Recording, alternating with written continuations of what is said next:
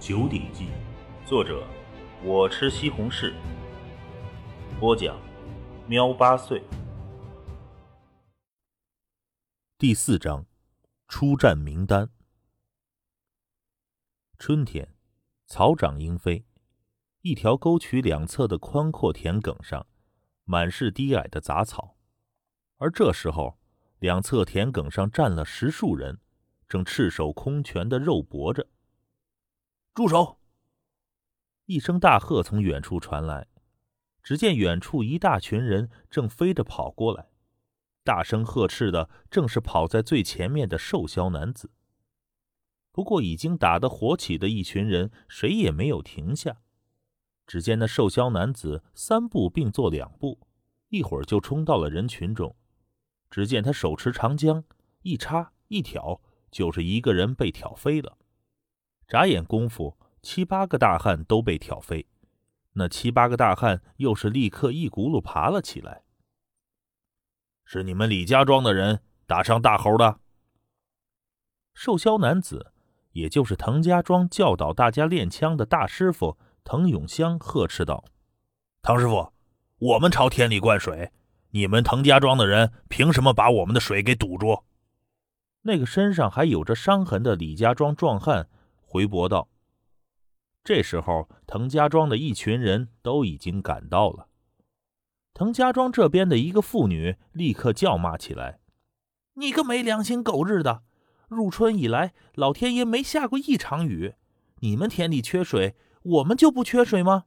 好不容易下了雨，怎么着？水都让你们李家庄的人用了，我们滕家庄的田就不用水了？’”这个时候，年仅四岁、个子瘦小的滕青山从人缝中轻易地挤到了最前面。哦，原来是蒸水。滕青山听了，这才明白事情的原因。前世的滕青山从来没有做过农活，许多东西都不懂。可是麦子要生长就需要水，这点常识他还是知道的。如果没有足够的水浇灌，估计今年就要欠收了。不过他们虽然打斗，却没有出人命，也没动武器。滕青山目光一扫，发现田间就放着一些铁锹等工具。可是刚才双方庄子打斗，靠的都是拳脚肉搏，虽然有人受伤流血，却没一个死的。滕青山略微一想，就明白了：如果滕家庄死了一个人，恐怕滕家庄的男人们都会杀过去。现在只是争水，如果出了人命，那两个庄子可就要闹大了。就在这时候，另外一个方向也有一大批人火速跑了过来。青山，别乱跑啊！这时候，表哥滕青虎也挤到了最前面，立刻抓住了滕青山。这里乱得很。你一个小孩子被碰一下就受伤了，小心点嗯，滕青山对着自己表哥笑了笑。嘿，那李家庄的人也来了。滕青虎看向了远处。滕永香，一声大喝声，一个体型壮硕的大胡子猛男大步跑了过来。师傅。李家庄的族人们立刻闪到了一边。滕永香是整个滕家庄的枪法师傅，而这大胡子猛汉李良应该就是李家庄的教导师傅了。没事吧？这大胡子壮汉朝着四周看了看，又低声问着李家庄人：“李良。”滕永香冷冽的目光扫过去：“你也应该知道。”老天爷不下雨，你们的田要水，我们的田也要水，可水就这么多，你说该怎么办？发水，沟渠满了，民众就立刻把沟渠的坝头给关住了，这样主干道的水位退了，沟渠里的水才不会倒流。可是水也就这么多，怎么分？怎么办？那大胡子壮汉李良持着一柄铁枪，嗤笑道：“简单，我们来打上一场。我赢了，这水就让我们李家庄用；如果你赢了，水就让你们滕家庄先用，怎么样？你可敢比比？”说着，这李良便将那铁枪插在了田埂上。滕永香的眼睛微微眯起。滕青山见状，暗中推测：看来大伯他不比那大胡子李良强。李良啊，滕永香冷笑道：“这沟渠里的水关系重大，你恐怕还没有这个权利拿来赌吧？”大胡子李良顿时一滞，这水关系到粮食收成，他的确没资格拿来当赌注。如果你要跟我比，我们拿其他赌注再比。而今天我们谈的是这水该怎么办。如果你还是那个猪脑子，还是到一边等你们族长过来再谈。滕永香冷静的很。就在这时候，李家庄密集的人群。分开了一条路，一个须发皆张的老者大步走了过来。李组长，滕永香也拱手示意。啊，永香啊，滕老头呢？这老者倒是大大咧咧。组长他应该马上就到。滕永香说道。滕青山听了就明白了，这个看似猛张飞一般的老头，应该就是李家庄的族长。说到这里，滕青山他们的背后响起了一阵爽朗的笑声。外公，滕青山立即转头，只见虎背熊腰的老者大步走来，他正是滕家庄的族长滕云龙，在滕云龙的身侧还跟着一个手持着铁枪的男子，正是滕青山的父亲滕永凡。只见滕云龙走到了最前边，朗声道：“李火军。”事情你应该知道的，说吧，怎么解决？呵呵呵，滕云龙，你还真干脆。李家庄的族长李火军也朗声笑着：“那老规矩吧，嗯，群斗还是一对一？什么是群斗？什么是一对一呀？”滕青山小声的询问旁边的表哥滕青虎。滕青虎低声道：“青山。”两个庄子要是遇到争执，一般会以武力分上下。群斗就是各派出十个好汉，不使用任何武器开始打。当一方人马都被放倒，爬不起来，另外一方就获胜了。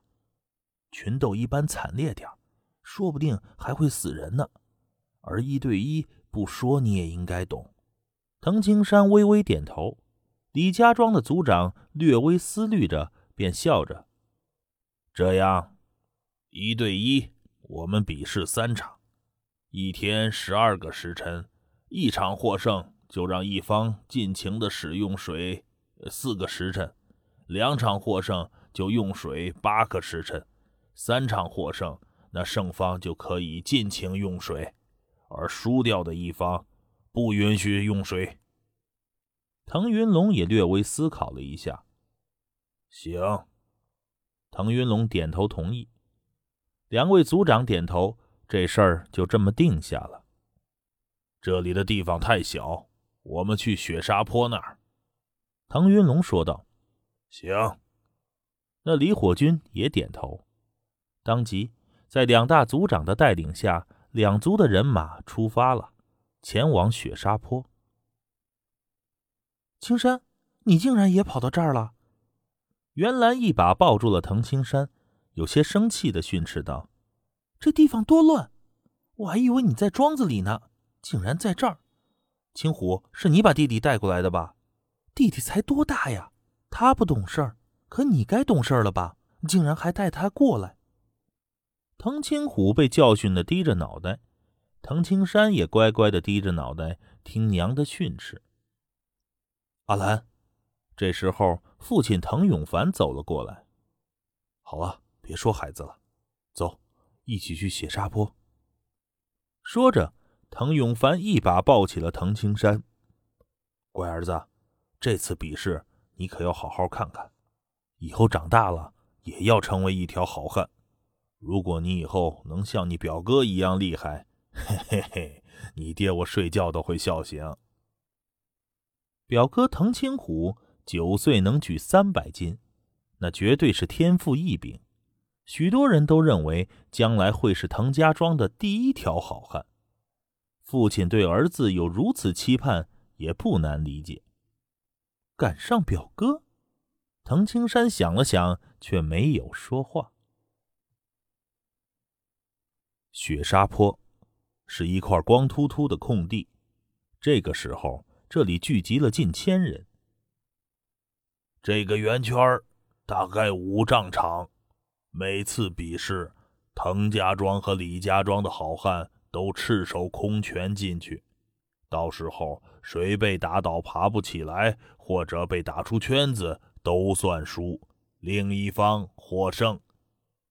一个拄着拐杖的银发老者朗声说道：“两位族长彼此相视。每一场胜利就可以用水四个时辰。现在。”请两位族长把派出的三位族人按照先后顺序写出来。到时候名单上第一位和第一位比，第二位和第二位比，第三位就和第三位比试。银发老者的中气很足。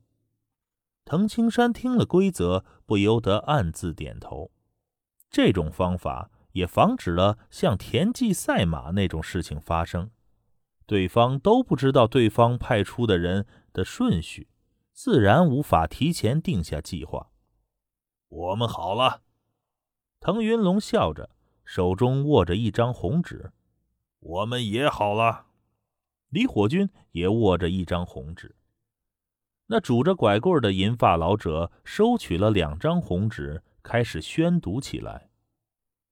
滕家庄这边上场顺序分别是滕永雷、滕永凡、滕永香；李家庄这边分别是李乌天、李良、李金福。滕永雷对战李无天，滕永凡对战李良，滕永香对战李金福。李金福。滕家庄这边不少人都疑惑起来了。要知道，李良、李无天都是乌字辈儿的。李良之所以没叫李无良，是因为“乌良”二字的谐音是“无良”，家里长辈儿才直接给他取名为李良。而至于李金福，明显要比李乌天和李良低上一个辈分。李金福那孩子。今年应该才十几岁吧？滕家庄内部传来议论声，竟然他要出战，父亲也要出战。滕青山听了，却注意到了这一点，不由得转头看去。